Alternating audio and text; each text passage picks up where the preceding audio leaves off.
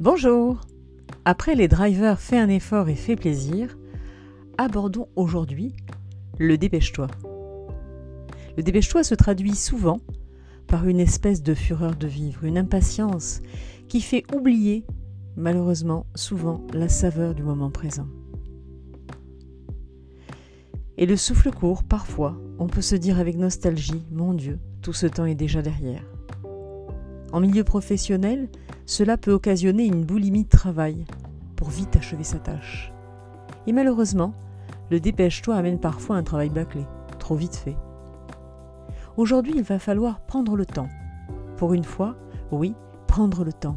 Le temps de checker ses réalisations, apprécier le chemin parcouru, admettre un accomplissement et se dire que maintenant, on peut prendre la liberté bien méritée de mener sa vie autrement.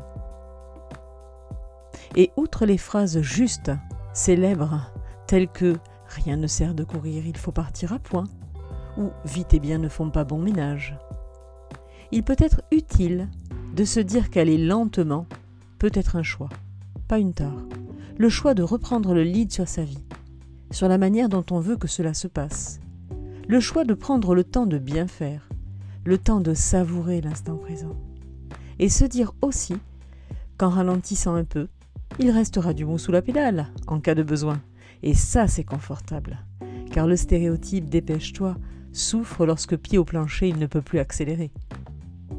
Je poursuivrai la semaine prochaine avec Sois fort et terminerai cette série la semaine suivante avec Sois parfait. Bonne semaine